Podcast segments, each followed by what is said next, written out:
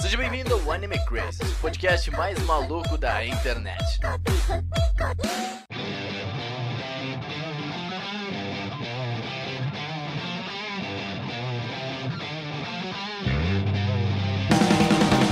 Olá, Otaku, sejam todos muito bem-vindos a mais um Anime Crazes. Eu sou o Renan e minha experiência com eventos é quase nula. Coitado. Veio Ivoti, né? O que, que era Ivoti? Ivoti, Não é nada. né? Ivoti tinha evento ligado. A CCXP é maior do que a Ivoti. Exato. Olá, pessoal. Aqui é Augusta. E eventos de anime são minha vida. Eu amo esses negócios. É muito bom. Ah, maravilha. Trabalhar com isso, né? Tá vendo? É natural. É, literalmente. Me, me pagam umas coisas aí, né? E aí, gente, aqui é a Ritinha e eu frequento eventos de anime há 16 anos. Já fazem 16 anos. Já fazem 16 anos. Olá, meu nome é Saker e eventos de anime são um dos lugares mais acolhedores que tem. Nossa, isso é verdade, hein? Vamos Onde, falar sobre isso. E não o mais acolhedor, né? Na minha Sim, opinião. assim, Exato. tipo, E bom, gente, hoje a gente vai falar sobre eventos de anime. Eu acho que já tá no título, né? Eu acho meio óbvio. Mas vamos falar sobre a, a história deles, o que, que a gente quer, o que, que a gente gosta em eventos. E também comentar um, bom, as diferenças dos eventos no Brasil e eh, também os eventos de fora. A gente falar um pouquinho sobre a Cat, Anime Expo, Anime Friends aqui no Brasil, a Ressaca, eh, tudo assim. E também um pouquinho sobre o CXP também, né? Acho que é um evento importante aí na comunidade.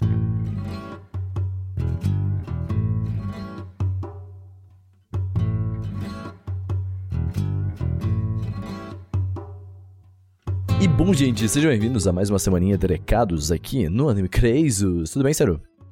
Tudo bem, né? A gente tá falando meio baixo hoje, porque já são 11h30 da noite e uh, já tomou advertência aqui de vizinho, então, né, eu não quero tomar mais uma, né? Não sei se você quer, Saru. E bom, gente, se você, você sabe, mas o Anime Crazes, ele, ele só existe graças a um financiamento coletivo que a gente tem lá no Apoia-se e no PicPay, e a gente sempre começa o podcast aqui falando o nomezinho dessas pessoas maravilhosas que fazem com que esse podcast continue no ar aí muito tempo, que salvam nossas vidas e que são incríveis, que a gente dá rolê e tudo mais, né, Saru?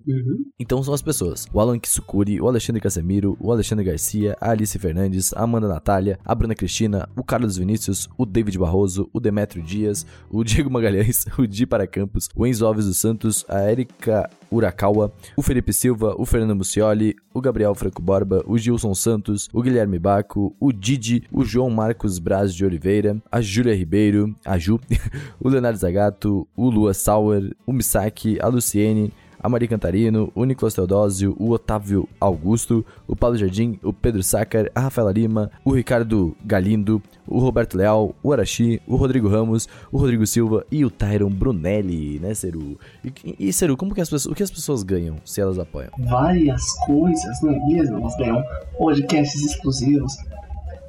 Ganham E é esse imbecil tocando sertanejo brega na frente da minha casa às 11 horas da noite.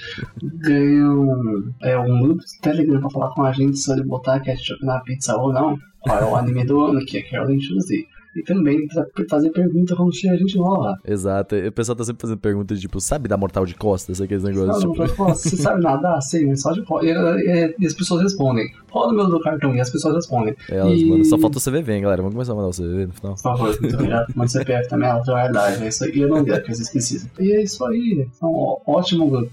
Eu não sou tão Exato. ativo quanto eu deveria, mas é um ótimo grupo. E você pode acessar isso lá no apoia.se barra animecrazes ou no picpay.me barra animecrazes. Se você quiser, e se você é de, da gringa e tudo mais, me manda, manda uma mensagem pra gente na DM se você tiver algum problema pra enviar, porque a gente pode fazer um Patreon ou não. A gente tá analisando essa É possibilidade. aí. Então, ah, manda pra gente. Se você quiser apoiar e não consegue pelo apoia ou PicPay, manda DM ou manda e-mail ou manda alguma coisa que a gente vai tentar fazer ficar viável. Mas não corre. Isso aí. E se você quiser também, você pode apoiar a gente mandando a palavra do Anime Crazes para todos, entendeu? O pessoal É no verdade. grupo do Anime Crazes sempre manda like, tipo, ah, mandei pra um amigo, mandei esse podcast, mandei aquele outro. Então isso é bem legal. Eu já falei, já mandei, eu mandei a dica pra vocês. Mandam pra gente imagens aí no Instagram de vocês divulgando como, como vocês podem divulgar o Anime Crazes aí, como vocês divulgam e tudo mais. E você pode também acessar nas redes sociais, né? Sim, tudo é arroba Anime Crazes no Instagram, no Twitter, no Facebook, no YouTube, na Twitch TV, Uhum. no MySpace, tem mais. Tem no. Não sei, é isso aí. É isso aí. Tem muitas redes sociais. Exatamente. E no, falando do YouTube, essa semana tem um vídeo que é o vídeo de Araburu. Então dá uma assistida que tá lá no canal. Acho que sábado já vai estar tá disponível. Sábado ali pelas 7, 8 horas da noite já tá disponível o vídeo. Então vai dar uma olhadinha lá no vídeo porque tá da hora. Tem vídeo toda semana agora, Ciro. Você viu isso aí, cara? Insano, né, velho? Nossa, é absurdo isso aí. É isso aí. Estamos dormindo menos? Talvez. Mas. Mas o vídeo sai, né? Mas o vídeo sai. Também tem live na Twitch todo domingo à noite, às 8 horas. Então corre com nós, que é sucesso. É isso aí. E apoia o Anime Crazy. agora tá, tá bem rapidinho os recados, como a gente falou. E-mails agora é uma vez ao mês só, tá? É isso, vamos para o podcast da semana, que é o podcast, sério, sobre. Caraca, a gente gravou esse podcast, na verdade, na terça-feira, que é sobre eventos. Ah, é verdade. Exato, a gente gravou na terça-feira, você não podia. O Sério tá, tá, tá alinhando horários de trabalho pra poder voltar a gravar cada vez mais. Eu quero ser em todos os podcasts pra assim Não pode. Eu tava, é que eu tava, eu tava trabalhando, né? né? Eu, eu faço essas coisas aí. Mas é, eu tô tentando, eu juro que eu tô tentando voltar a gravar mais, tá bom? Eu juro. É, mas esse seria é a pessoa que mais tá nos podcasts exclusivos, tá? Queria dizer isso aqui. É, a gente fez um podcast, dois podcasts exclusivos já. Que o primeiro foi uh, de papel versus o virtual, né? De Ótimo podcast. Ficou muito legal, o pessoal gostou bastante. E também falamos agora, que a gente acabou de gravar, analisando as músicas do MC Marra. Eu e o. É, eu acho que caiu um pouco o nível do podcast exclusivo, sinceramente. A gente fez um podcast muito legal e inteligente sobre a mídia física versus mídia digital pra ler e consumir esse tipo de mídia. E agora a gente fez um podcast analisando as músicas do MC Marra. Não dá conta do MC Marra, eu adoro ele, mas vamos, vamos é. ter que reaver os nossos temas aí. A gente literalmente decidiu isso em 5 segundos, a gente foi gravar já. Tá? É, e os apoios mudaram, tá, gente? Agora pra você receber o podcast exclusivo e os stories exclusivos é 25 reais. Então, uh, 10 reais pra entrar no grupo e 25 pra receber todos esses conteúdos, tá? Então acesse lá. Então é nóis. Tchau. Tchau.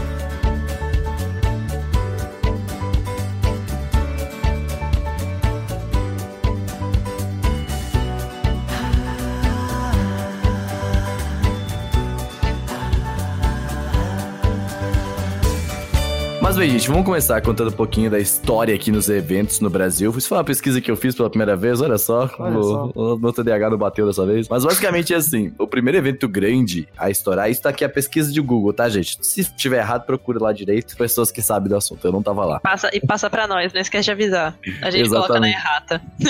Exato, é, faz um. é isso. É porque é, é, eu sempre digo assim: eu não tava lá em história. Eu não sei, não tem como saber se é certo mesmo.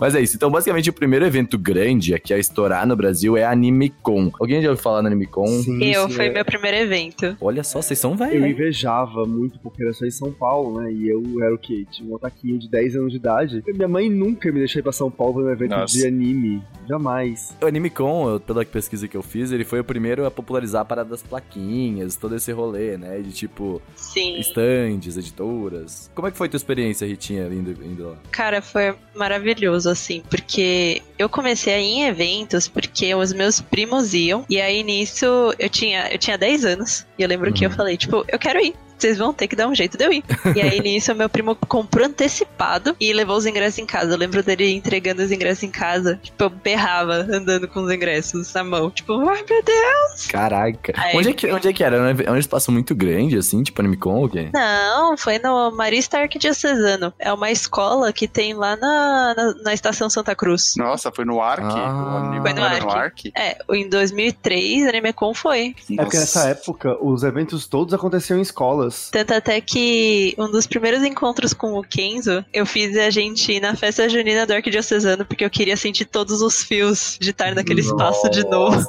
Caraca, olha ela. Nossa, eu só fui no Arc pra jogar mesmo. Pois é, o AnimeCon acho que não existe mais, né, atualmente. Não, não ele... ele acabou em 2006. 7, 8. É, por aí acho que foram alguns anos de edições, e aí depois o evento ele meio que caiu para o Anime Friends. Ah, total. Porque o Anime Friends começou a fazer nos mesmos dias. Uhum. Tipo, aí virou guerrilha. Nossa, mas que, que eu que otário, né? Olha, mas foi mesmo. Mas foi mas, mesmo. Ó, uma coisa que é verdade, assim, a gente falou no começo, a frase da Ritinha foi tipo, ah, que eventos de anime são muito acolhedores, né? De fato são. Mas as produções dos eventos sim. de anime, aí já são Isso, outros sim. 500.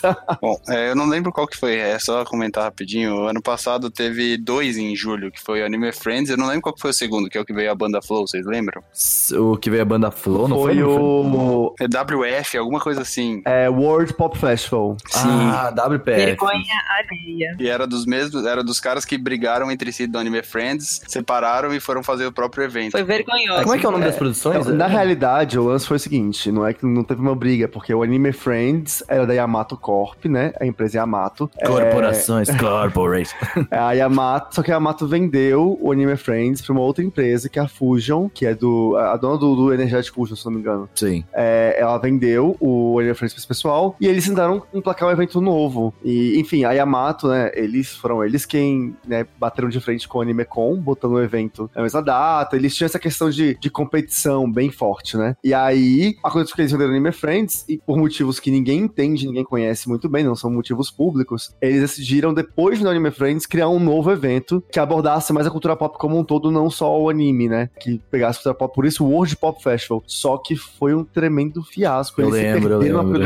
E o evento foi um marco, É. assim. Sim. De, eu conheço pessoas que estão esperando para que serem pagas pelo evento até hoje. É real, foi assustador, porque assim, foi no lugar que era um lugar que tava demolindo. Foi onde já aconteceu Exato. algumas edições passadas do Anime Friends. Então, tipo, o pessoal já conhecia, mas, cara, tava literalmente demolindo. Tinha uma tarântula no banheiro. Eu fui nesse evento também. Gente, Mano, eu tava lá e eu, eu me senti assim, eu estou jogando The Last of Us. Caraca. É isso. Teve uma review no site desse evento, que a Amanda que fez, se não me engano, ainda na época. Ela foi no evento, a gente foi credenciado pro evento, mas, cara, a gente não conseguiu falar bem. Mesmo indo credenciado, a gente falou, ok, eles não vão chamar mais a gente, mas, cara, não tem como a gente passar pano, entre aspas, assim, pra esse evento. Porque, tipo, a Amanda chegou lá, ela teve que esperar um tempo ela tava atrasado pra entrar, entrar na, na hora errada, né? E aí, tipo, pelo visto, tinha, tinha stands que na hora da entrada não estavam montados ainda. Tava tudo desmontado e tal, o pessoal tava entrando assim, olhando, gente, o que que tá acontecendo aqui, tá ligado? E aí tinha, ela via em cima rachaduras no evento, assim, sabe? Tipo, era bizarro. Eu entrei sem pulseira. Mais tarde que a gente falou, tipo, cara,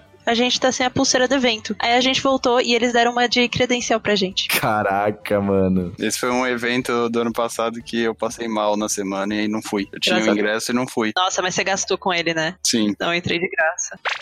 Eu pesquisando um pouco sobre a história, os verdadeiros, entre aspas, tá, gente? Sabe como é que é a história, né, de, de eventos? Você nunca sabe quem foi exatamente primeiro, sempre tem alguns eventos menores. Mas o que foi, eh, que entram mesmo como os precursores, são o Anime Encontro, lá de Curitiba, o que é bem aleatório, né? Porque geralmente é São Paulo Uhum. e tudo mais, mas interessante. E o BH Anime 99, que é um evento criado em 1988, entendeu? 88? Exato, em 88 aqui, pelo visto. Caramba! Não, não, é, 88 não. Anime 99, BH Anime 99, criado Não. em 1988. não é- 99 ok, porque Aham. até tem edição do É, Anime com provavelmente- 99. Mas 88 eu já acho É. muito. Provavelmente foi 99, mas aqui, pesquisa de Wikipedia, provavelmente foi 99. Mas, por exemplo, esse normalmente não é datado porque ele não se encaixa nos preceitos atuais de evento. Esse do de 1999, que a gente não sabe se é 1999. Hum. Entendeu? Eles eram chamados na época, era só exposições, chamadas de desenhos japoneses só, assim, o que tecnicamente tá certo, né? Mas não era, tipo, exatamente um evento. Era só, tipo, aqueles encontrinhos. Acho que era mais o que a gente fez aqui no T-Station, em São Paulo, sabe? De, Tipo, Chegaremos lá, chegaremos lá. é, só que não é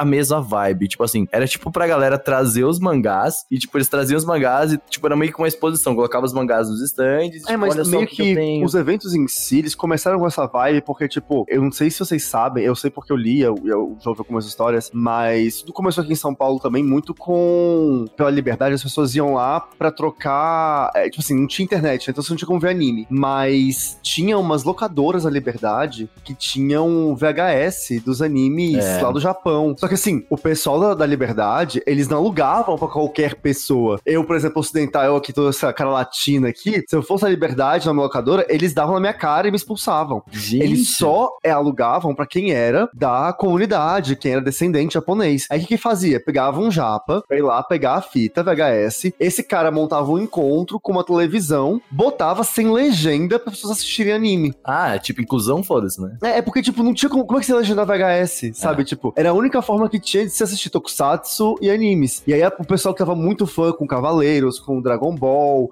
Sailor Moon, com Changeman, né? Os tokusatsu, os super sentais que passavam na, na manchete. Era a única forma deles terem mais acesso a esse conteúdo. E assim as comunidades começaram a nascer. E a partir dessas comunidades aqui surgiram os grupos que começaram a fazer os eventos aqui em São Paulo. E as dublagens de fãs. Sim, aí depois, mais pra frente, teve também as fandubs. Lá em Brasília, que é a minha cidade, de onde eu vim. Lá não foi muito diferente. É, começou com o Anime 13, se eu não me engano, que era um evento que acontecia todo. É, uma vez por mês, eu acho, no, no, num Sesc lá de Brasília, onde era, o evento era isso. Pessoas que conseguiam acesso a VHS, fitas de animes, para exibir animes, fazer uma exibição de anime, e as pessoas conversarem sobre isso. Aí que nesse meio tempo, acho que isso foi muito parecido tanto em São Paulo quanto em Brasília. Nesse meio tempo, ah, já que a gente tá aqui junto, pô, tem os karaokês das músicas, né? Vamos cantar essas músicas? aí nasceu o anime que. Aí, pô, o pessoal começou a fazer cosplay, aí nasceu um concurso de cosplay. Aí, pô, tinha uma galera que desenhava fanzine. E aí começaram a ter exposições de fanzine que hoje a gente tem, é o que é a evolução, que são arts alley, né? As exposições dos sim, artistas. Sim. E aí foi que os eventos foram começando a criar forma.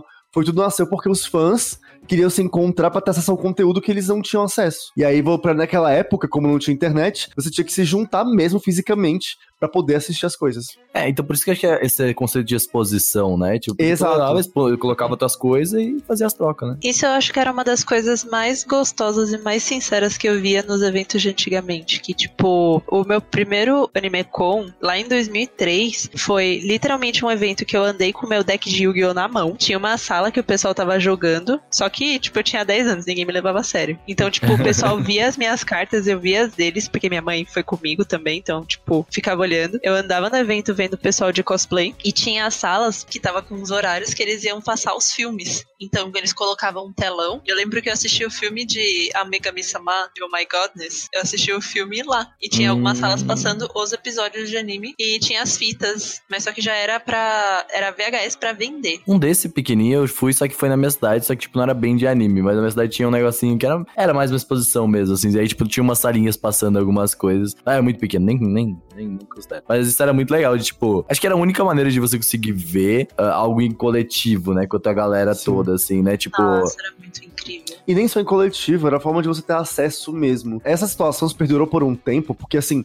Hoje em dia não é mais tão comum, até porque agora tem direitos autorais, tem empresas mais mas na época foi tudo muito largado e não tinha nenhuma representatividade oficial no Brasil. Às vezes, a única forma da pessoa assistir anime era no evento, porque não era todo mundo que tinha uma internet de qualidade. Então, por exemplo, eu lembro que eu já fui muito em evento anime pra assistir. Eu lembro que eu assisti o primeiro episódio de, de Tsubasa Chronicles. Ai, eu amo esse anime. Num evento anime. Sim. Que passou numa sessão, porque eu não tinha ainda como assistir, porque era pesado baixar anime. Sei lá, uhum. na época eu, tipo, é, nem é, porque, tipo, era. Precisa com qualidade mesmo. É um episódio tinha 100 megas. Com 100 megas, você demorava, tipo assim, 3 dias pra baixar. E não dava. Então, assim, era a forma de você assistir. E aí foi aí que as, que as pessoas começaram a ficar fãs mesmo. E como você fazia isso em público, você encontrava outros fãs, e aí começava a nascer grupos. Aqui em São Paulo acho que teve isso também, mas em Brasília eu, eu acompanhei que esses fãs se juntaram tão forte, tanto nisso quanto no cosplay, e nasceram teatro, o teatro cosplay, que eram apresentações, tipo, baseadas nos animes e nossa, isso isso era muito legal. Era um clima muito massa dos eventos de antigamente. Sim, e como era algo de fã para fã, todo mundo se ajudava.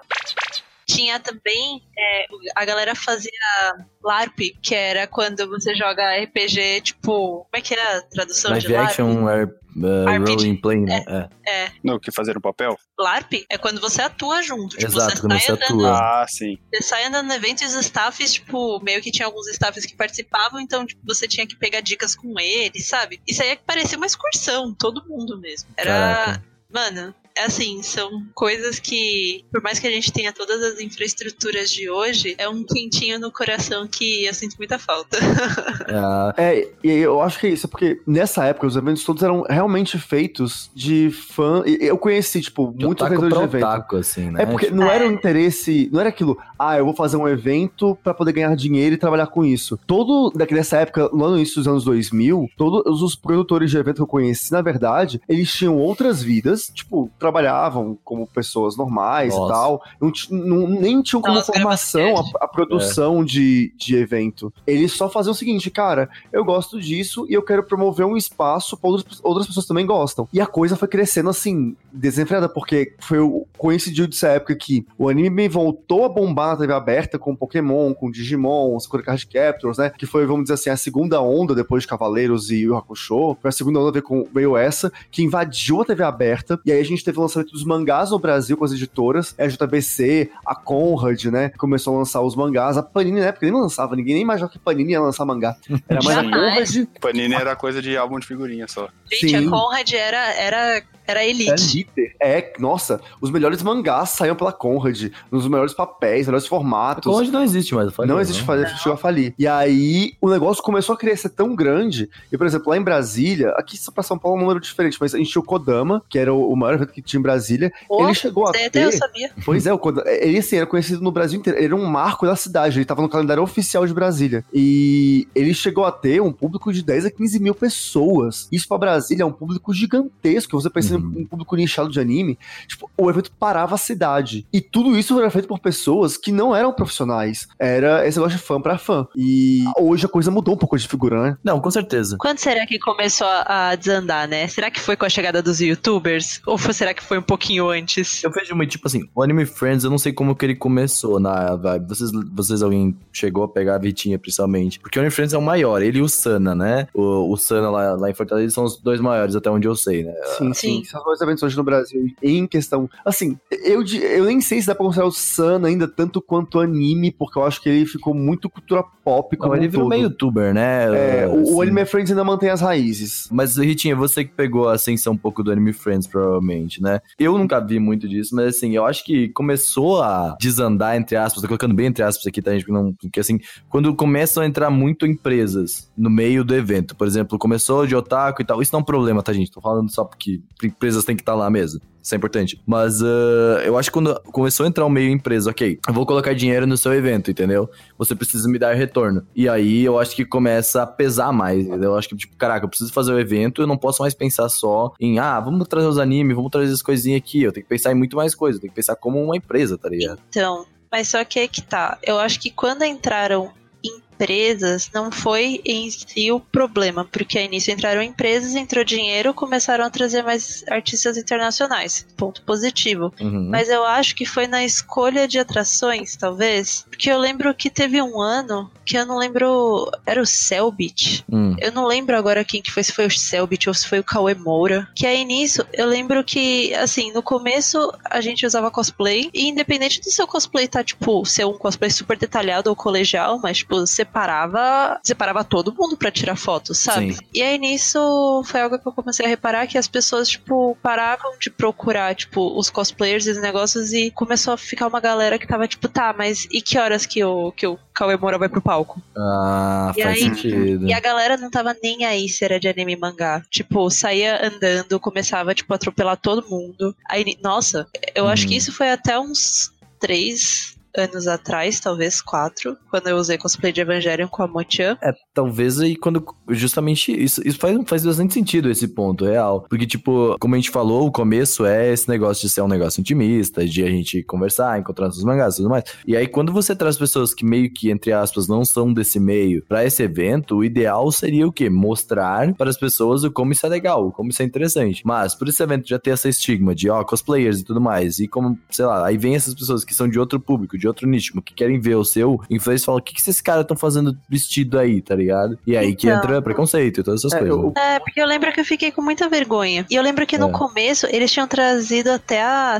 Não sei se, tipo, uma cosplayer dos anos 2000 que era muito famosa era a Francesca Dani, que era uma hum. modelo francesa. E aí nisso ela fez uma puta apresentação. Foi algo tipo. Cara, eles trouxeram uma cosplayer internacional. E aí do ah. nada tava com o youtuber lá, eu, ué, Pois é, eu vou dar um, um, parecer que eu tive lá, lá, em Brasília, que foi um pouco diferente do que aconteceu aqui em São Paulo. Porque, bom, tinha o Kodama, que era um evento muito grande, e para mim aquilo, o problema não foi as empresas terem entrado, eu acho que foi dois pontos, na verdade. Foi o boom dos animes, que foi bom, mas também foi ruim, eu vou explicar o porquê. E o acesso à internet, que mudou a relação de como os fãs consumiam anime, né? Uhum. O que acontece? O primeiro é a questão com o boom. Lá em Brasília, quando né, teve o Kodama que teve 10, 15 mil pessoas, aconteceu que o quê? Tinha pessoa que realmente era otaku, otaku, que gostava de anime, assistia anime mesmo e consumia e era bem fã disso. E, e é esse público raiz dos eventos, vamos dizer assim. Mas tinha também o cara que ele assistia Dragon Ball Z esporadicamente na TV Globinho, achava legal, e como era um evento que marcava a cidade, ele ia lá pra, pra fazer zoeira. E aí, por exemplo, rolou que teve um Kodama que foi. Tem, isso ficou marcado lá em Brasília. É, a gente comentou no Dia das Crianças, do podcast Dia das Crianças. É, que né? teve um lance do concurso cosplay, e a galera foi pra esse evento e começou a zoar os cosplayers durante o concurso cosplay, jogar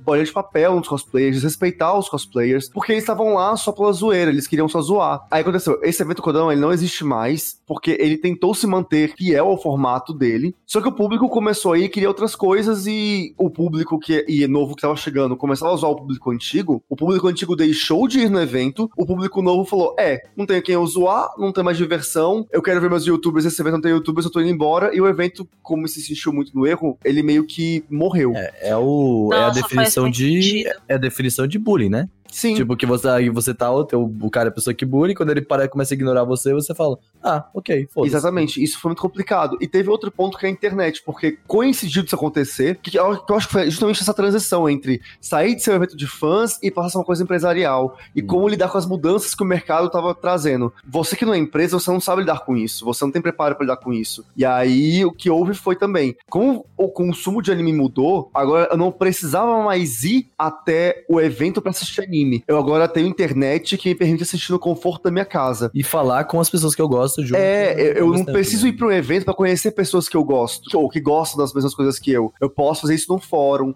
eu posso fazer isso no Orkut, eu posso fazer isso em MSN rede social, mesmo. então MSN. Eu não preciso mais ir ao evento para comprar coisas de anime. Eu posso pedir pela internet. Então, meio que os motivos para você ir no evento acabaram. E aí os eventos não conseguiram dar mais motivos. E foi a época que a gente teve um. E aí coincidiu também com o fato dos animes sendo abaixo, a própria TV aberta. Hum. E aí a gente teve uma, uma época que quase não se falava mais sobre anime. E os eventos foram assim, morrendo pouco a pouco. Os que não morreram foram os que tinham apoio mais empresarial forte, como o caso do Sana, que eles sempre tiveram apoio do governo do, do, do, do Ceará. E o Anime Friends, que tinha é, o aporte da empresa Yamato. É, e, e também o Anime Friends ele tem um viés comercial, já tinha me Sim, sim. Né? E aí sobreviveram a isso. Mas os eventos pequenos de outros estados, se você for olhar a história, assim, acompanhava muito, né? Morreram todos. É, nasceram novos, claro, depois, mas boa parte morreu. Isso realmente é muito triste, me lembrou de duas coisas. Nos primeiros eventos que eu fui, eu participava de fórum e eu lembro que na época o pessoal tinha que escanear a foto ou, tipo, descrever, pensar numa roupa que ia antes, que era pra galera se trombar com a plaquinha com o nick. Nossa. Isso eu achava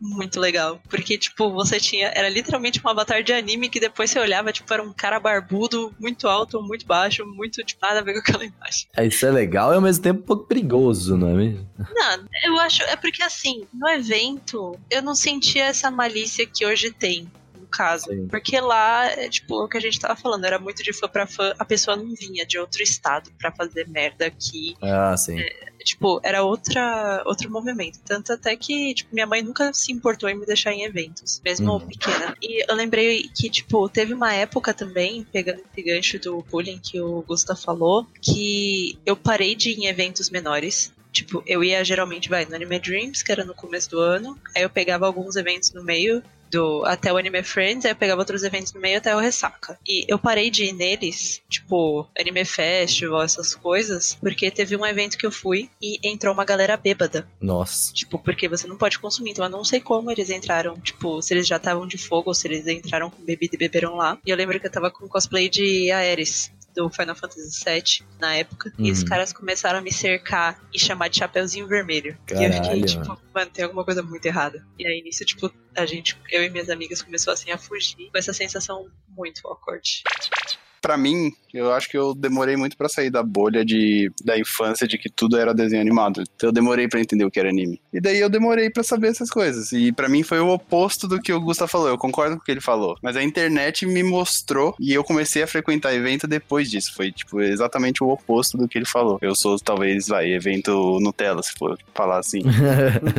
eu só comecei a consumir depois que eu tive noção do que era e como funcionavam as coisas. Mas eu mesmo fui assim também. De, tipo, eu eu não sabia que existia um encontro para pessoas falarem sobre anime, entendeu? É algo que, tipo, eu, como eu já nasci com internet, basicamente, eu peguei já a fase em que, tipo, ok, vou entrar no Orkut numa comunidade de animes. E era isso, tá ligado? Vou falar sobre animes ali nessa comunidade, entendeu? Então, tipo, esse é o ponto, assim. Tanto que na época eu não era um otaku, otaku, eu gostava de animes, mas não sabia o que, que eu falar, sabe? Oh, eu gosto desse negócio aqui, tá ligado? E aí uh, era basicamente esse o, o esquema. E eu também, também nunca fui muito, porque, bom, na minha cidade tinha, não tem poucos eventos, não tinha nada de evento, né? e eu não ia sair da cidade com 10 anos de idade, tá ligado? Pra ir, é, pra Porto Alegre sozinho, tá ligado? É, você não é o Ash, você não... É, exatamente, tô com 10 anos, é, eu vou viver meu mundo. Exato. Então, tipo, é, é muito interessante essa, essa diferença de eventos, diferença de realidade também, de, de cada estado e de cada vivência em questão de eventos, assim. Porque eu ouvia muito podcast, o podcast do próprio FS, acho que eles voltaram há pouco tempo, o Wesley manda e-mail pra cá, e eles falavam muito de eventos e tudo mais, e eu falava assim, nossa, menina, o que que é isso aí, hum. sabe? Tipo, MUP, que é isso? E eles ficavam brincando com MUP e tudo mais, eu falava assim, gente, não sei o que é isso não, não tem aqui não, entendeu? E aí, agora, morando em São Paulo, que vocês descobrem, gente, MUP, ó, que eles falavam lá negócio, entendeu? Foi muito, foi muito essa experiência minha com o evento, né? Tipo, é, é extremamente pequena, entendeu? E, tipo, nem sabia que existia um negócio desse. Eu acho que a única referência de evento que eu tinha quando eu era vai, adolescente era vendo em filme americano que existia, tipo, uma Comic Con lá fora. Hum, e eu sempre falava, tipo, eu amava tudo que tinha ali. Eu falava, meu, que negócio da hora, quero uhum. ir aí um dia. Eu pensei nisso. É, aí assim, eu tenho, nessa vivência de vocês, eu fiquei com uma dúvida, porque, tipo, eu queria entender, hoje, vocês, é, porque assim, como eu falei, tipo, na minha percepção e pelo que eu fui acompanhando de mercado e tudo mais, o interesse pelos eventos mudou. Porque antes era bem isso, as pessoas iam pros eventos pra poder comprar mangá, porque era difícil comprar mangá, comprar bugiganga de anime, tipo, deram, é, como é que é? Não é Darumaka, é Darumaka como Pokémon. É Dakimakura. Dakimakura, é. é... Dakimakura, é... Tipo, qualquer item que você quisesse de anime, você não conseguia achar fácil, então você ia nos eventos. Ah, você Amazon. ia pra ver cosplayer, você ia no evento. Só que tudo isso ficou fácil pela internet. E eu senti que as pessoas deixaram de ir pra, pro evento porque conseguiam fazer isso pela internet. Vocês que tiveram uma outra experiência, né, Renan e Saka, quando vocês pensam em evento, o Saka que foi, ah, pela internet eu conheci os eventos. Qual era o interesse de vocês em ir pros eventos? Qual era o objetivo de vocês de ir e tal?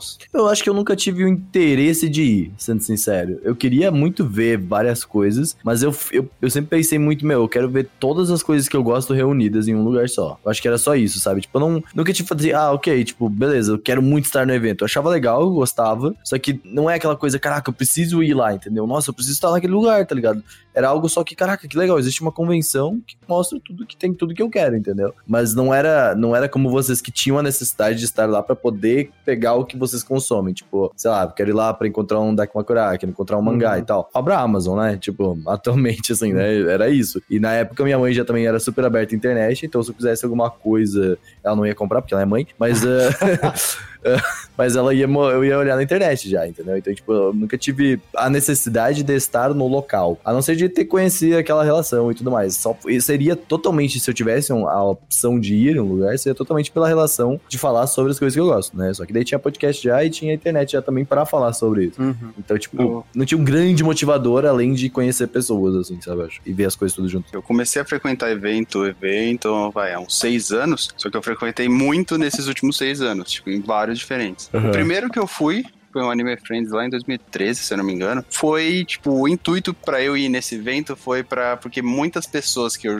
jogava LoL na época, que eram de outros estados, iam estar lá. Eu ia ver as pessoas com quem eu jogava Sim. há mais de um ano pela primeira vez. E era num ambiente de, com um tema que todo mundo gostava. Daí, tipo, curti pra caramba, foi um negócio muito divertido, conheci muita gente. Só que o meu tipo, choque pra virar um cara, nossa, eu preciso ir em todos os eventos, porque eu achei maravilhoso, foi quando teve a primeira CCXP aqui em São Paulo, que, como eu falei, que eu via Comic Con lá de San Diego, principalmente lá dos Estados Unidos, e falava, meu Deus, eu quero ter isso, quero vivenciar isso. Uhum. E daí teve aqui em São Paulo pela primeira vez, eu fui e eu fiquei apaixonado pela ambientação inteira, tipo, para qualquer lugar que eu olhava, eu parecia uma criança numa loja de doce. Eu ficava com os olhinhos brilhando, estrelinha, falando, meu Deus, era tudo isso que eu quis ter em volta da minha vida que eu não tive a vida inteira. Tipo, pessoas que gostam do que eu gosto, cosplayers, que é um negócio muito da hora. Eu tinha as lojinhas legais com coisas diferentes que eu não achava tão fácil porque eu não procurava respeito. E daí, desde então, eu falava, meu, eu me sentia em casa. Era um lugar diferente. Era como se fosse outro universo para mim. E isso é até hoje.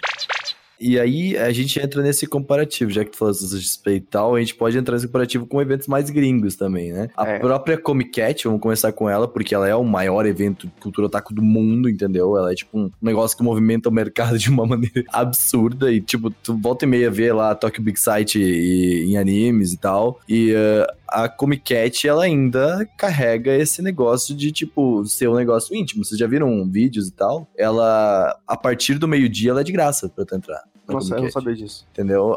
Ela tem uh, muitos stands, muitos, muitos stands. E aí entram o quê? Entram uh, pessoas que produzem autoral, galera dos doujinshi da vida. É, o que eu ouvi falar com o Cat é que ele é um, é um anime.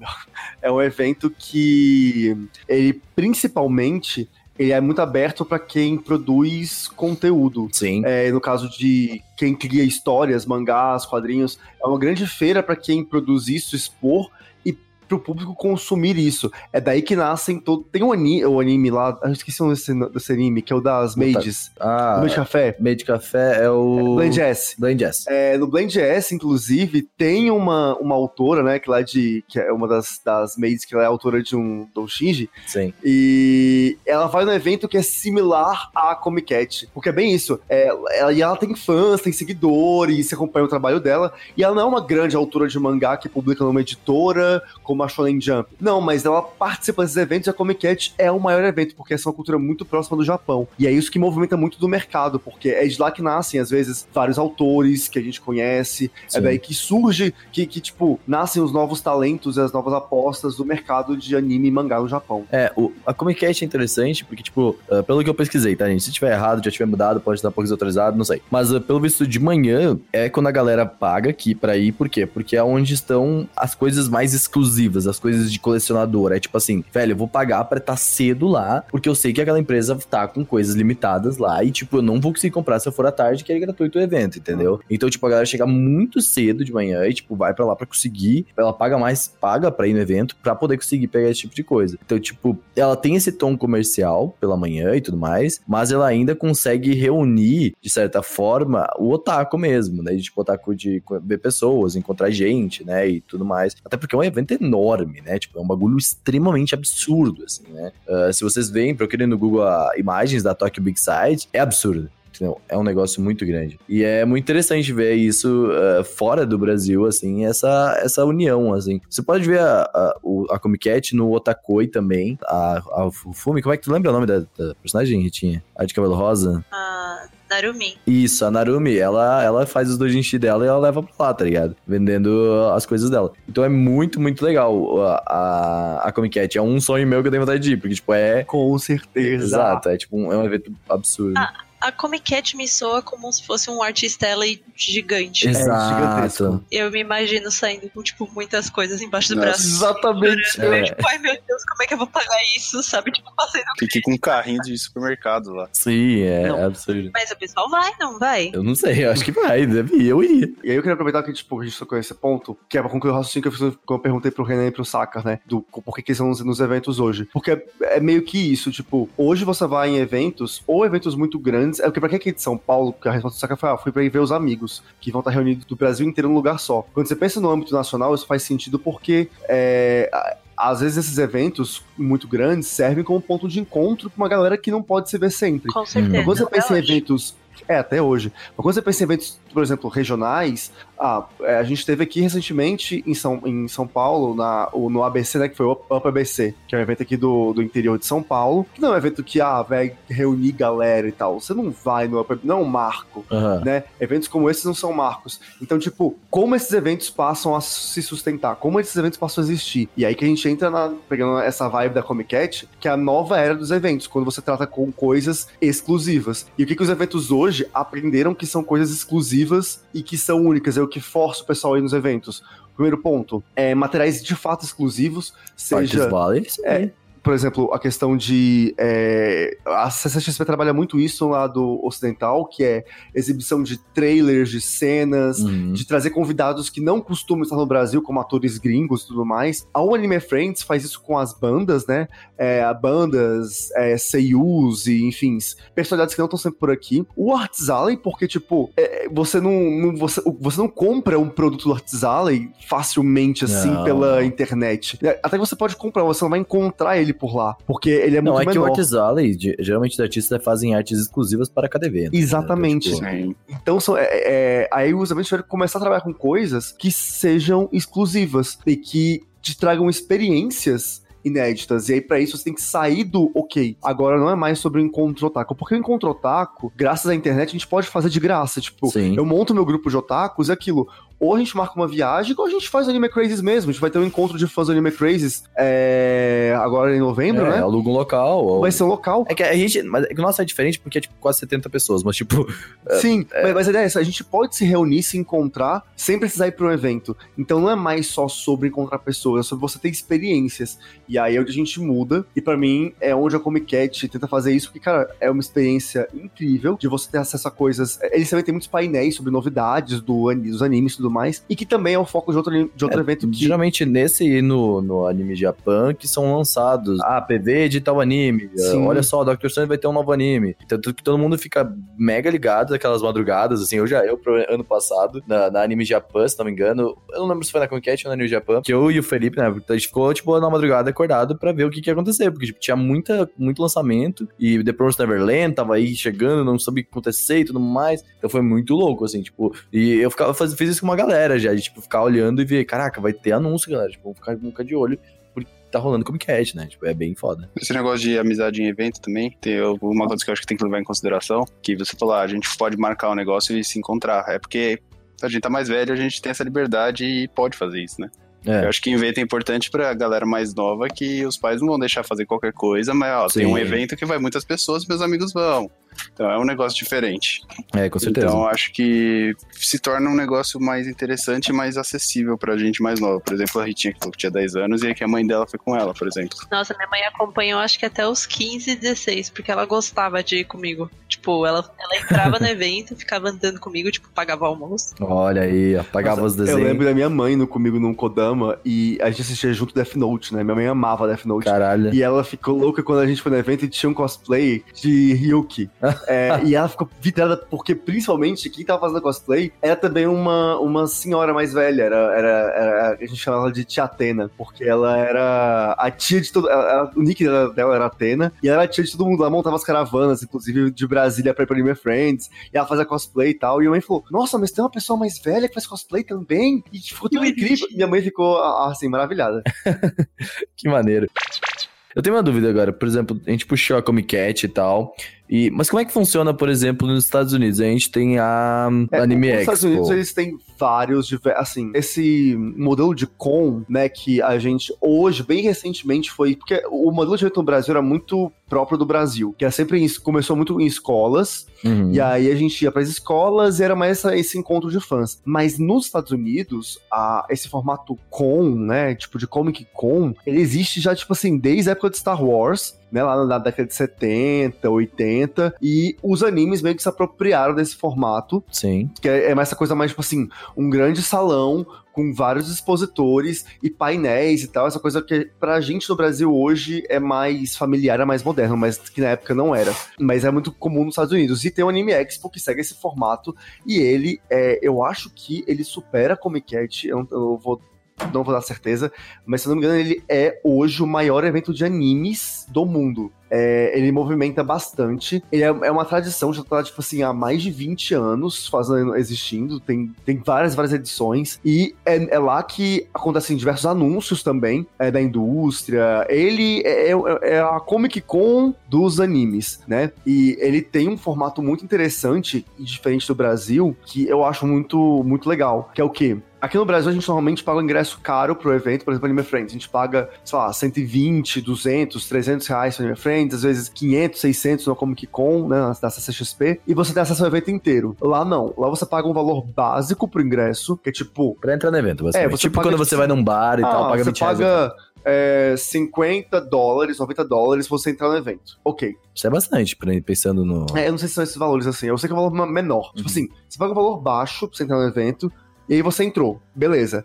E lá dentro, você paga. Aí, você, na verdade, como você falou, você tem acesso a algumas atividades abertas ao público geral. A grande é, parte, né? Como, é, como por exemplo, ah, é, os Artists Alley, o, as lojas, o, alguns halls, né, e tudo mais. Mas, por exemplo, ah, eu quero ver o Cosplay Carnival, né, que é o festival de cosplay que eles fazem, que então são todos concursos. Pra você assistir no auditório, no horário X, você tem que comprar um ingresso à parte uhum. que é mais 15 dólares. Sim. 10, 15 dólares. Você vai comprando Aí, ativações, basicamente, né? Exatamente. Por exemplo, ah, mas eu quero ver agora o show. E, e isso existe lá, gente. É, e eu queria muito ver, confesso. Que é o quê? É um show que é meio de mages e butlers mais 18. Minha nossa senhora. Que é uma coisa, tipo assim, tem... Fechado, tem... É, é, no é, subterrâneo. É, aí, tipo assim, também é ingresso à parte. Ah, se eu quiser ver o show de, da banda tal é o ingresso à parte. Sim. E sempre falou, tipo assim, 10, 5, 15 dólares a mais. Assim, o evento fica aberto, né? O, o que é aberto pra todo mundo é mais democrático, porque todo mundo consegue ter mais acesso. Uhum. E você monta a sua programação, porque lá, tipo assim, é, eu nunca fui, mas eu tive uma amiga minha que foi, e ela me conta tudo, né?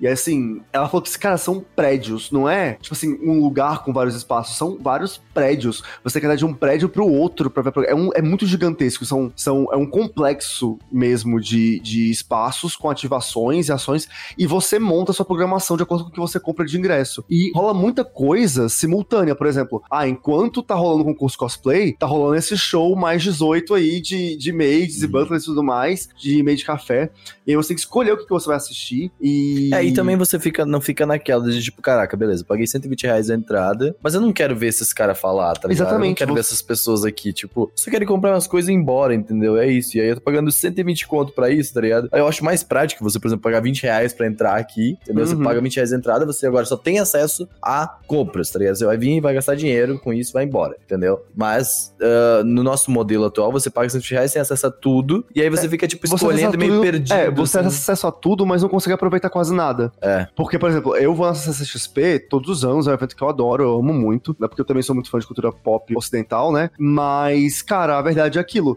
Eu pago o cara pro ingresso e eu não consigo aproveitar 50% de tudo que eu paguei. É. Nossa, nem, nem fudendo. Porque é muita coisa. É, é... São coisas assim, ao, ao, mesmo tempo, são coisas que, tipo, cara, pra você poder não consegue montar painel... o próprio cronograma, é, né? Porque pra eu poder participar de um painel na CCXP... Você tem que abrir mão do dia inteiro. É, porque é, uma coisa interessante lá no Anime Expo, os painéis, é, não é esse esquema de você tem que dormir na fila pra garantir. Às vezes eu tenho uma coisa que eu quero ver só no fim do dia do painel. É tudo que eu quero ver até no fim do dia. Hum. Eu tenho que dormir na fila do dia anterior, eu tenho que ver toda a programação, porque se eu sair do auditório, eu não volto mais. No Anime Expo é diferente. É, cada painel tem uma fila diferente, é um ingresso diferente, então é muito mais democrático, é muito mais tranquilo, é muito menos é cansativo você assistir as Sim. coisas. Então, eu acho um formato incrível. É, o Anime Friends, por exemplo, é isso. É você sai cansadíssimo e parece que não conseguiu fazer nada, tá ligado? Uhum. No Anime Friends nem tanto, mas acho que é CXP, assim, né? Tipo, é, sempre entendi, o Renan, esse ano na CXP. Só se me pagarem. Inclusive, empresas, olha só. Chama nós, eu vou cobrir nós, aí. Tá esse valor aí. O Omelete, o Eric Borgo. Vem comigo. É, Romário, não, Romário não mais Omelete. Uh, Aline Diniz, olha nós aí. aí. Olha nós aí. Olha, o que você pode fazer, no caso, casa é, virar, é vender umas fotos de cosplay meio pelado, porque tem um monte de cosplayer que é convidada pros eventos por isso, sabe? Olha, e a, galera não precisa nem gostar, é só pegar uma, um personagem aí, você não precisa nem conhecer. Joga o nome no Google, tipo, cosplay, cosplay com pouca roupa. Pega lá.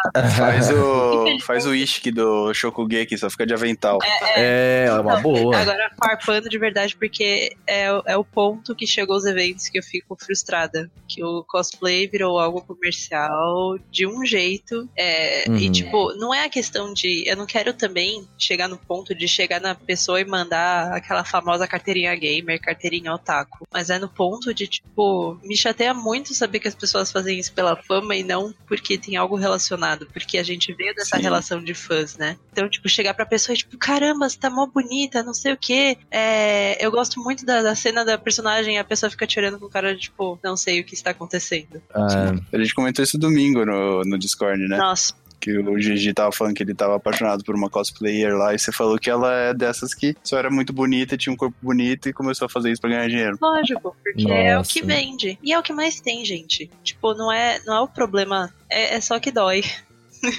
É. É, sabe o que eu acho complicado disso? E eu acho que isso é uma coisa muito. A forma, talvez no Brasil. É eu posso falar do Brasil porque é onde a gente vive e do Anime Expo, que foi a experiência que eu tive relatada dessa diferença, né? Que aqui no Brasil a gente tá muito. Ficou tudo muito. Desde que a internet começou a ficar mais popular pra todo mundo, tudo ficou concentrado muito nisso e, tipo assim, o cosplay. Ah, é só pela fama. Antes, a galera fazia cosplay porque realmente queria se divertir no evento. É, ou passar do concurso. Hoje, tipo assim, eu quero fazer cosplay e eu vou no evento de cosplay fazer uma foto que vai irritar e vai bombar e eu vou conseguir muitos seguidores, eu vou conseguir muitos. É, como é que fala? Apoia-se, né? Tipo, de, de cosplay e tudo mais. É o Só- Patreon. Ah, É o Patreon, o. Patreon de cosplay, tipo assim, só pra pessoa ser gostosa ou gostoso. Pô, tem um. Eu não vou dar nomes, né? Porque eu não vou expor ninguém. Mas tem um cosplay que eu acompanho que eu acho o trabalho dele legal, mas que ele recentemente começou a. Ele fez um perfil meio que assim, só com semi-nudes, pra poder levantar grana. Olha, eu assim, eu tenho uma aí, opinião assim- meio controversa disso, assim. Não, é assim, eu,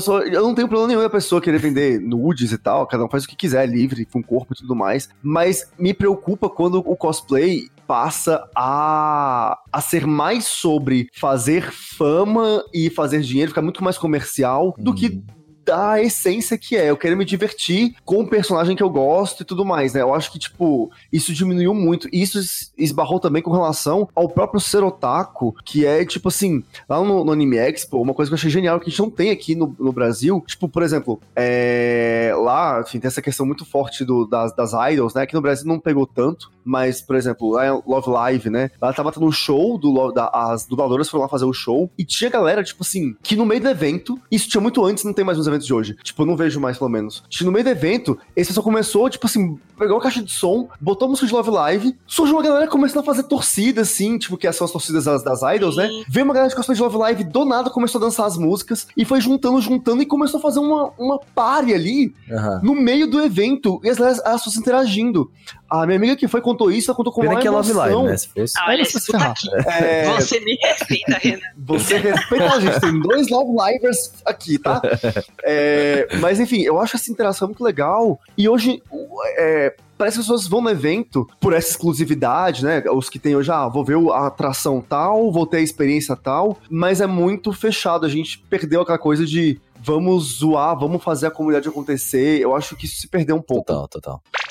E aí, gente, o que, que vocês acham que deveria voltar nos eventos? O que, que vocês acham que. de- Não, não que deveria voltar, mas o que, que vocês acham que deveria ser os eventos atualmente? Eu e o Augusto tem uma opinião meio parecida sobre isso, a gente já falou sobre, tanto que é algo que a gente tá tentando trazer pra São Paulo, mas é, é o lance do intimismo, né? Eu acho que, tipo, um evento bom falta isso. Mesmo no Anime Expo da vida, eu vejo. uh, uh, o pessoal indo nos eventos, eu vejo Instagrams e tudo mais, a galera comentando. E é sempre muito íntimo, sempre tá a galerinha lá, sempre tá todo mundo junto, de certa forma, mesmo tendo ainda o teor comercial, é óbvio. Mas a gente percebeu fazendo o evento lá no T-Station que a galera tá sentindo falta disso, né? Tipo, pô, encontrar uma galera, conhecer gente nova, cantar junto e vivenciar tudo junto. É, só um parênteses pra quem seja um pouquinho perdido. É, pra quem não sabe, em maio, né? Foi maio, maio, foi maio, foi maio. desse Começo de ano, maio. 2019. É, o Anime Crazes lançou o Attack Station, que foi um piloto. A gente fez um evento lá na, na T-Station aqui em São Paulo, Exato. é, que foi assim, um evento gratuito, aberto. É, e um teste grande, é, né? e foi um lance tipo assim, só gente, não temos atração, não temos grandes nomes, a gente só quer se divertir. E a proposta era essa, fazer um evento pequeno pra se divertir com a Não, galera. a gente, E deu a gente era os grandes nomes. Entendeu? É, não. Você entendeu? E aí foi, foi muito legal. E eu concordo com o Renan. Eu, eu sinto falta um pouco disso. Eu acho que os eventos grandes são importantes, eles têm que ter o, o teor comercial sim, e isso tem, faz o mercado girar, é importante ter. Mas eu acho que a gente precisa Ah, resgatar essa, essa, esse a gente intimismo. foi ah, pra Brasília, eu e a Tati, o Gusto também, porque tava organizando lá no X1. E, tipo, a gente viu que o grande sucesso do evento era o Artist Valley. É, Era o, sempre. o Artist Valley e é o grande ponto do negócio. Então, tipo assim, o Artist Valley, como a gente falou antes, vai virar o lado comercial do evento. Já Sim. virou, já tá virando o lado comercial, entendeu? Mas eu posso dizer outra coisa que, que assim, é outro parênteses pra quem não sabe, eu produzo eventos em Brasília. o X1 Geek é o evento que eu produzi. Eu não sei quando esse podcast vai ao ar, mas eu produzi agora em outubro. E, enfim, aconteceu que. Você mas é uma coisa que você não, você não tava lá no domingo. Mas domingo teve. Domingo eu um- fui tocar fogo no Congresso, não deu É. certo. É, e o que aconteceu? Teve um grupo, porque tá uma febre em Brasília de Jojo. É, Tá uma febre louca de Jojo. nossa, eu tava, e não tava um entendendo grupo, nada. acho que foram tipo assim, umas 10 pessoas que fizeram cosplay de Jojo em grupo. Exato. E, cara, rolou no, no desfile cosplay um momento Jojo, assim. E o que era legal é que, tipo assim, a plateia se divertiu muito com isso. E durante o evento teve galera zoando com Jojo, saca? Esse clima intimista que a gente não vê mais, por exemplo. Eu não vi nada disso no Anime Friends esse ano. Uhum. Eu, eu estive no Anime Friends e, tipo, eu não vi nenhum grupo. Eu não vi Não, a pessoas. gente foi junto na Anime Friends, a gente ficou só tipo, porra, É, eu vi acabou. pessoas isoladas curtindo o evento isoladamente, esperando alguma atração começar pra ver o inclusive. e tal. E era isso. Eu não vi a galera curtindo. E isso é muito legal. Esse clima, tipo, cara, nesse evento que eu produzi, né, o X1 Geek, foi o Jojo, mas na época que que eu ia em evento era com, sei lá, com Full Metal, com Dragon Ball, que a gente surtava e brincava. Eu lembro que teve uma apresentação cosplay que eu nunca vou esquecer, que era, tipo, foi o seu Madruga conseguindo coletar as sete esferas do dragão Nossa. e fazendo um pedido pro Shenlong pra perdoar os 14 meses de aluguel atrasado. E o. Shenlong dizendo que não era possível. Esse era um pedido difícil demais. Caralho. Saca? Isso era legal. Isso é tipo esse clima com cosplay, essas apresentações tipo de zoeira, de brincadeira e que envolvia a plateia e Não, saca? o próprio isso faz podcast que a gente fez foi isso. Tipo, a gente. Foi. ah, eu tava bem preocupado que na hora que a gente chegou, a gente começou, era, era umas 15 pras 7, mais ou menos, né? Uhum. E aí a galera começou a dispersar do palco, né? E aí o, o Kitsune tinha feito uma piada antes, que era do Sword Art Online. Você lembra disso, né? Na, na apresentação do Kitsune, o Kitsune falou assim: Renan, que me desculpe, mas não assistam Sword Art Online, tá, tá, tá. E aí eu comecei o, o, o negócio falando, tipo assim, ok, assistam Sword Art Online, tá ligado?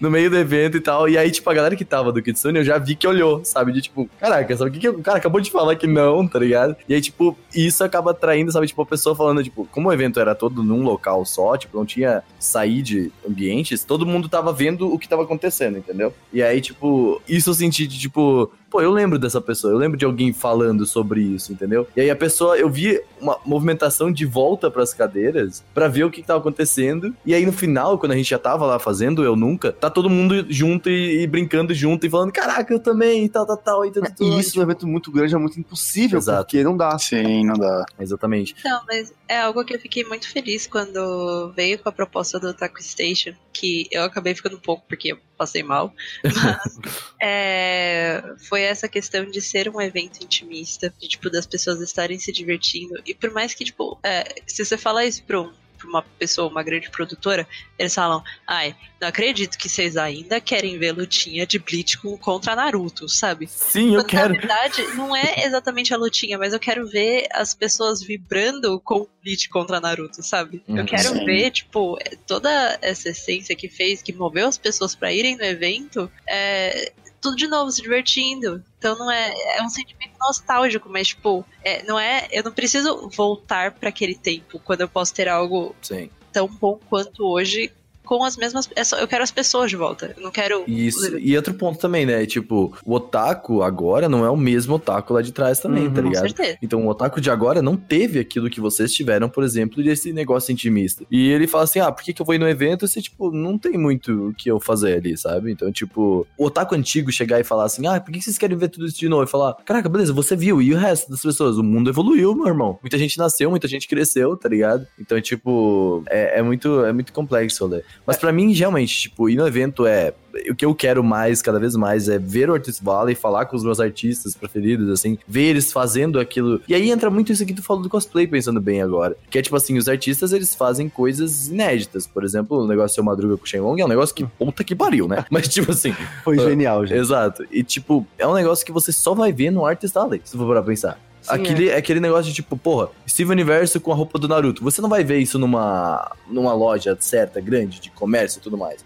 Você vai ver isso no Artist Valley, né? Então, tipo, é muito foda esse coisa. Que nem é, é, esse fim de semana a gente foi lá na PBC, né? O pessoal que tava aqui em São Paulo. E eu sempre, um dos lugares que eu mais fico é o Arts Alley, não importa qual evento eu vá. Eu adoro, tipo, apoiar artistas. Acho muito da hora. Quando o trabalho é muito bem feito, você vê a entrega da pessoa, né? E tem uma artista em específico que ela fez a minha arte da Makoto. Do Persona, e ela faz muita coisa de Pokémon. E, meu, sempre que ela me vê nesses eventos, ela sai do balcão e pula e me dá um abraço, tipo, carinho. É um negócio muito Hum, e eu sei que eu só vou ver ela em eventos, e- mas é um negócio muito, tipo, o coração brilha mais, sabe? Sim, total, total. É, eu acho que é o ponto sobre o que, que a gente sente falta ou o que, que seria legal, por exemplo, mas agora acho que é bem isso. Eu, pessoalmente, eu quero ver coisas mais exclusivas, por exemplo, é algo que eu vi pouco, acho, ou talvez nunca tenha acontecido, não lembro agora de cabeça, mas eu queria, por exemplo, que os eventos começassem a trazer atrações realmente inéditas e grandes do Japão, porque a gente já tem isso com o Ocidente, mas, por exemplo, eu queria muito ver um mangaká. Por que Sim. não traz um mangaká de um anime pra cá, ou de Pô, que nem fizeram pra cá? Comic Con gringa, que levaram o coisa do Boku no Hero lá. o- Exatamente. É, ou trazer um Seiyu, por exemplo, eu queria muito ver a voz do Deco aqui. O cara É, que dubla o Deco, ele tava lá no Anime Expo. é isso é verdade. E isso é bem legal. E aqui no Brasil, que a gente tem dublagem muito, muito forte, pô, pega a voz do Deco num painel junto com o dublador brasileiro, coloca os dois juntos, saca? Isso ia ser muito legal de se ver. Então, essas coisas inéditas, eu quero coisas realmente inéditas. Isso fica uma crítica mesmo ao Anime Friends, tá? Eu deixo bem público isso, porque mesmo depois de mudar, de mudar a produção, ainda são os mesmos artistas. Sim. Ainda são aquelas pessoas que já viram no Brasil 10 milhões de vezes. E desculpa, eu já vi isso. Eu É. quero ver mais, eu quero ir além. Eu quero falar sobre animes novos. Parem de falar só dos animes antigos. Parem de só punhetar Não, é, Cavaleiro do A gente Zodíaco e Dragon Ball. logo depois do Anime É, Friends, sim. a gente foi ver algumas fotos de Anime Expo e a gente falou, caraca, tem um stand só pra Dr. Stone. Sim, Entendeu? é, eu quero ter essas experiências inéditas, eu acho que e comerciais, sabe? Eu quero ter isso. Mas ao mesmo tempo, eu também quero ter espaço onde eu possa é, rir sem compromisso, onde eu possa me divertir, onde um concurso cosplay não seja como o da CCXP, que é um concurso, ou um WCS da vida, que tem que ser super sério. e tem que, que é legal também, eu, eu acho o máximo. Mas eu também quero espaço onde possa ser divertido, onde eu possa ver essa apresentação de Seja esse crossover crazy. do. Esse crazy. eu quero um espaço onde eu possa conversar com outros fãs, onde eu possa rir, onde seja leve. Então, o meu sonho, vamos dizer assim, como fã e como produtor de eventos, é que eu possa ter eventos de grande porte no Brasil, junto com eventos de pequeno porte, que é um modelo que acontece nos Estados Unidos. O Anime X foi muito grande, mas como eu disse, existem diversos eventos ao longo do ano inteiro em, Uhum. nos Estados Unidos, movendo esse mercado. Aqui em- no Brasil, é, se a gente pegar São Paulo, a gente teve o Anime Friends e foi isso. e Mas esses esse eventos ponto é redor interessante, só. isso, de, tipo, os, e os eventos gr- grandes, eles podem ajudar os eventos pequenos a continuar vivos, só que como Exatamente. E os eventos pequenos ajudam a manter o público É o comunismo, ativo, galera. É ativo e interessado nos eventos grandes. Então, tipo, eu acho que falta essa percepção, que na verdade é uma percepção do mercado nacional como um todo quando a gente fala de anime. É que esse é o tudo muito ponto. separado. E enquanto as pessoas ficarem separadas, cara, desculpa, a gente não vai conseguir É criar é um ponto. mercado As- grande As suficiente. produtoras, essas grandes produtoras de evento, elas se limitam a um evento, entendeu? Uhum. Você não precisa se limitar a um evento. Você Ah, pode. eu tenho uma verba X e eu só vou gastar essa verba com o evento por não, ano. Se você Por que, que eu vou gastar minha verba com o seu evento que é pequeno? Exatamente. Não. não. Houve um desabafo aqui de leves, tá? Mas. Exatamente. Não, mas não, as próprias produtoras de evento. Eu digo, tipo, vamos dizer, vou colocar um exemplo prático. Vamos dizer que a Otaku Station é um produtor de evento, vai. Ah, eu tenho uma verba, eu quero fazer um evento grande. Beleza, vamos fazer esse evento grande, vamos contratar pessoas pra fazer esse evento grande. Só que, indo esse paralelo, eu posso contratar poucas pessoas pra ir fazendo outros eventos, pra ir movendo o mercado cada vez mais, entendeu? Que aí você vira uma grande corporação e domina o mercado. E aí, você continua continuando. você pode fazer mais eventos durante o, o que tudo acontece, assim. Meu objetivo não é virar uma grande corporação no meu mercado. É ficar, tipo, só pra fazer eventos legais, entendeu? Tipo, não precisa ser só um evento grande. Você pode fazer vários eventos pequenos, menores. E, tipo, as pessoas vão se divertir muito mais. E ainda vão ter aquela experiência grandiosa de ter grandes dubladores e grandes pessoas da- do mundo otaku no evento Exato. grande. Eu acho que é isso. Eu só queria fazer uma coisa, então, que é, eu queria saber a opinião de vocês que estão ouvindo. Exato. Eu queria muito, assim, porque eu produzo eventos, talvez. Mas, É pro meu TCC. é por isso, assim. mas não, eu queria realmente saber o que, que vocês acham. Acho que isso é uma conversa legal, tipo, é, deixem nos comentários aí do post ou nas nossas redes sociais o que vocês querem dos eventos, porque é interessante a gente saber, porque querendo ou não, a gente tem contato também com muitas dessas empresas que estão envolvidas com eventos ou que é, estão dentro dos eventos Exato. e a gente sempre tá começando a produzir os nossos. E a gente ia produzir um esse ano ainda, não rolou, mas É. ano que vem vai Tá acontecer. dando os planos aí. Ainda tá- Mas a gente quer saber o que, que vocês querem, o que vocês gostam de ver em evento, qual que é a vibe de vocês. Porque eu acho que falta um pouco disso também, da, da gente entender o que, que o Otaku quer. O que, que o Otaku Exatamente. quer. Então aproveita esse espaço aqui, Otaku, e fala com nós. A gente quer Exato. continuar essa conversa com vocês. Exatamente. Bem, Otaku. Quem é o Otaku? Quem é você? Fala, Otaku. Fale comigo. Olá, Otaku. Mas é isso, eventos são amor e vamos trabalhar aí pra que, enfim, eles continuem e a gente tenha essas experiências. É, eu, eu, eu acho bastante legal, acho que é importante. Muito importante. Bora.